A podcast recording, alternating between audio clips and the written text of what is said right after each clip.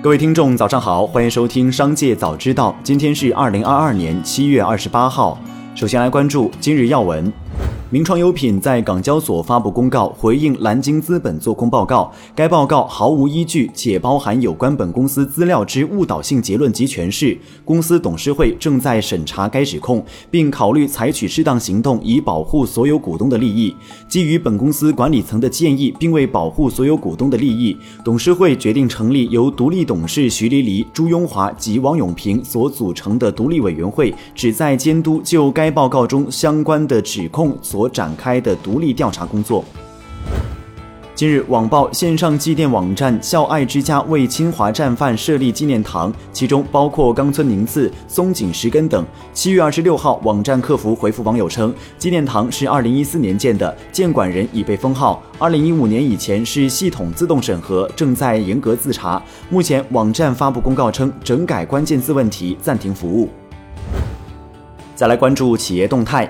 本月末，自如旗下家居电商平台自如优品发布了一则闭店通知，宣布将在八月三十号关闭自如优品商城，届时将不能在商城下单。这则消息来得突然，相比于自如在长租领域响当当的名声，很多人都是通过这则闭店通知才知道自如旗下还隐藏着一个家居电商平台。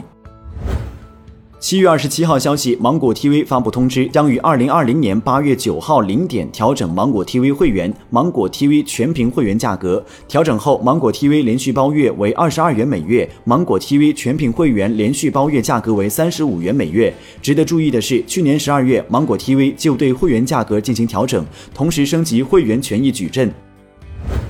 近年来，电竞正以体育赛事的全新面目走入大众视野。对此，腾讯互娱市场部副总经理侯淼表示：“按照电竞行业目前的发展速度，未来三四年时间内的人才缺口将达到两百万甚至更多。此处的电竞人才是指整个电竞行业，包括衍生品开发、设计等整个行业人才。”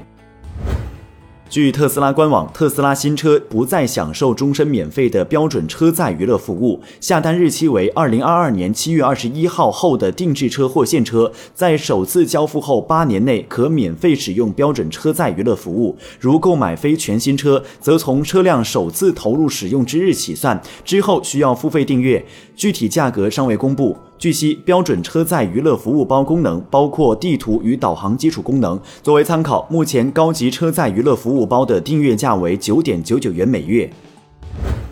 据报道，拳头游戏性别歧视集体诉讼案又有了最新进展。加利福尼亚州的一名法官批准了拳头游戏的一亿美元的和解协议，这也意味着预计将有一千多名女性在工作室受到虐待后获得赔偿。再来关注产业新闻。住建部官网公布南京市保障性租赁住房项目认定细则，细则共包括十八条，其中第九条规定，新建或改建的保障性租赁住房应以中小户型为主，七十平米以下户型住房建筑面积占项目住房建筑面积的比例应不低于百分之七十。保障性租赁住房的优惠租金标准按不高于周边同地段同品质的市场化租赁住房评估租金的九折确定，租金年涨幅度不超过百分之五。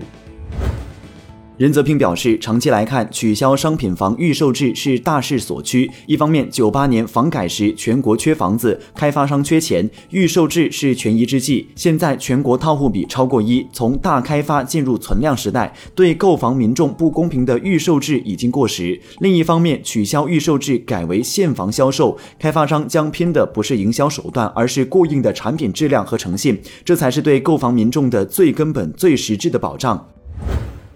中国市场曾是澳大利亚葡萄酒制造商的金矿，因为中国的饮酒者每年会消费十一亿澳元的澳大利亚葡萄酒，但目前中国对澳大利亚葡萄酒的消费仅剩下不到两千五百万澳元。据报道，澳大利亚葡萄酒上一财政年度对中国的出口额同比下降了百分之九十五点九，降至两千四百六十万澳元。以上就是本期商界早知道全部内容，感谢收听，下次再见。